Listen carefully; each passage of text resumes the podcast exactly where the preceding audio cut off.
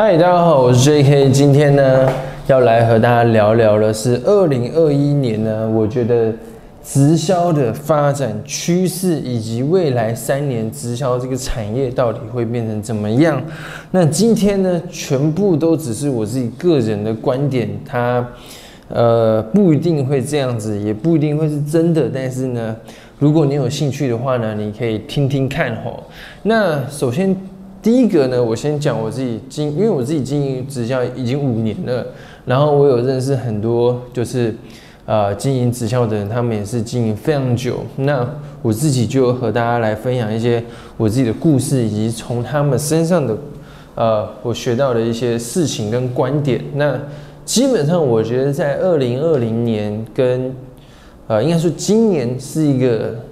呃，很重要的分水岭，因为呢，疫情的关系，所以造成很多国家，或者是说那时候台湾呢，就是呃，台湾是前阵子比较严重嘛，那就是变说很多人不能出门，所以这其实对某某个层面对。直销的这个体系呢，造成很大的冲击，因为传统的直销就是需要出去见面呢，出去见面，像比如说我这样出去跟别人拿一个包包出去，然后呢跟别人说，哎，你可以呢那个就是跟你喝杯咖啡，有没有？喝杯咖啡，然后呢跟你聊聊天这样。那我为什么现在会走起来呢？因为我觉得我们的。这个有时候可以动动一下，不然你们看的也蛮无聊的。就是像原本是大家需要常常跟别人出去碰面，然后体验产品，可是因为呃疫情的关系，所以很多人呢没有办法出去。那没有办法出去呢，他们势必就会去想一些新的方法。所以像比如说，呃，在台湾的话，我觉得是冲击没有那么大。可是在中国呢，我听到了一些故事，是他们原本就是要出去跟别人见面，可是呢，很多人是不能见面，所以他们变成怎么样？就是他们变成了开始很认真的去发展网络这个事情，就是很多团队呢开始说，哎，那我们呢就来一天呢三播，一天呢来很多直播，然后呢。做很多事情这样子，那可是这些事情可能是他们原本没有做的，他们原本可能是出去跟别人碰面，跟别人呃体验产品，原本是没有在去做直播的，或者是说做网络。所以其实为什么我会说二零二零年是一个很重要的分水岭，就是因为很多团队在这个时候呢开始学会去做运用网络这件事情。那我自己其实因为做网络已经大概。呃，两年多，两年多，快三年的时间，所以其实我对这一切网络是很有，就是比较有经验一点。那因为很多团队后来他们想做网络，所以也会来呃请教我一些事情之类的。那我就慢慢的发现，其实很多团队是因为这波的冲击，然后开始做网络，他们有点是被迫不得已做。那可是做的，后来就发现，哎，其实成果是蛮好的。那我这边就有一个呃，就有一个想法，就是说，哎，那如果疫情过后，他们还是继续做网络呢？那可是，在我的观察之之下，其实很多团队，因为他们还是比较习惯去跟别人碰面。那疫情结束之后，他们可能会想说，OK，那我就照原本的方式去做啊，网络只是一个。缓解的之际，那可是因为我在两年多前，我们团队就很多都改成线上化。那为什么会改成线上化呢？其实是有原因的。因为像比如说我自己，呃，有一个伙伴，她是妈妈嘛，就是之前大家常常常听到的这个小乔嘛，那她就是带三个小孩的妈妈。那你要他来，他住在台北，诶，他住在新竹，我住在台北，你要他来上课或是来听课，那根本是不可能的事情，因为他平常要带小孩，所以我们才会觉得说，呃，传统的方法就是要去教室上课，要去呃某个地方学习，或者是说一定要见面，会造成很多人无法去经营的原因，所以我们后来才会转型。那转型的结果就是。呃，我在网络上找到很多人加入了团队，然后我也顺利表扬这样。那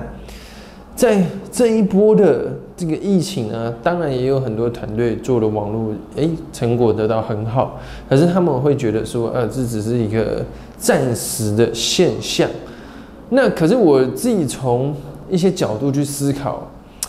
呃，我觉得呢，势必是一定会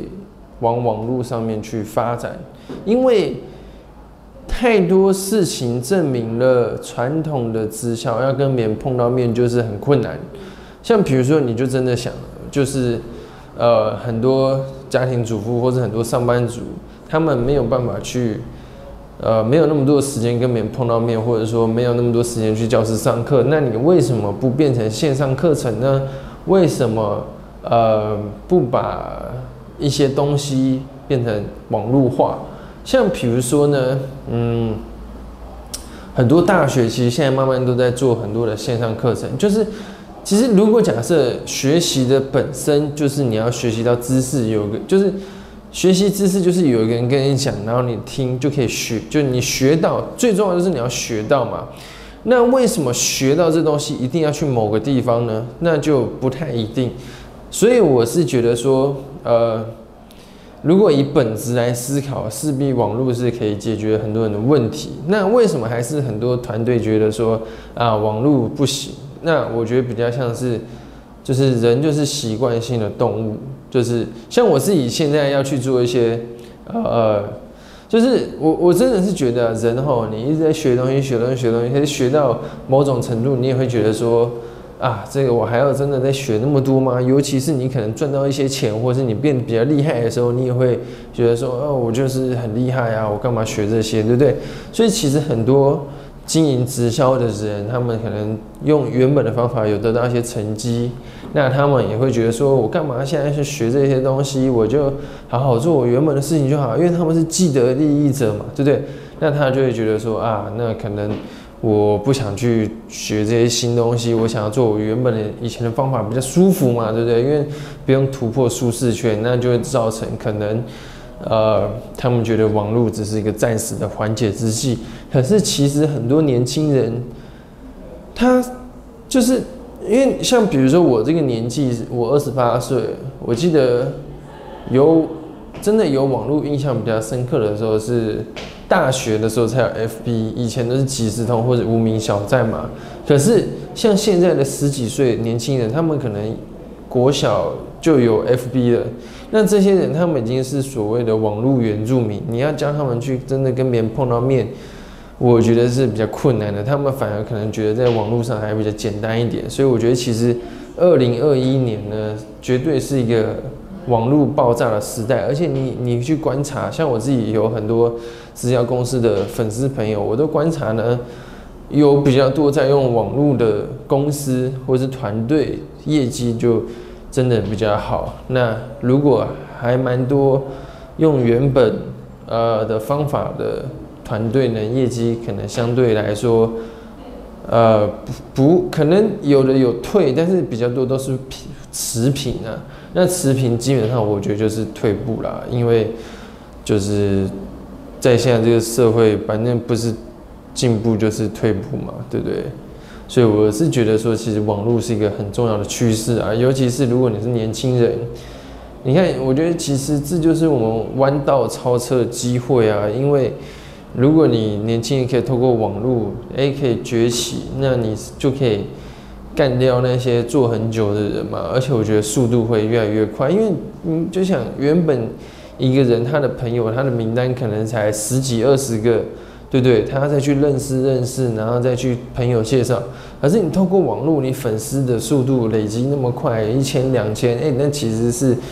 抵很多名单的，所以我觉得其实这还是蛮重要的啦。那可是以上言论呢，就是我自己的看法。你要不要认同呢？你可以自己去思考，好不好？所以我觉得，其实二零二一年呢，就是一个呃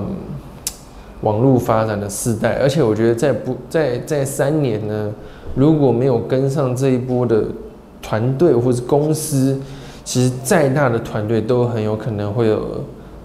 就是倒闭的风险，只是时间长或久而已。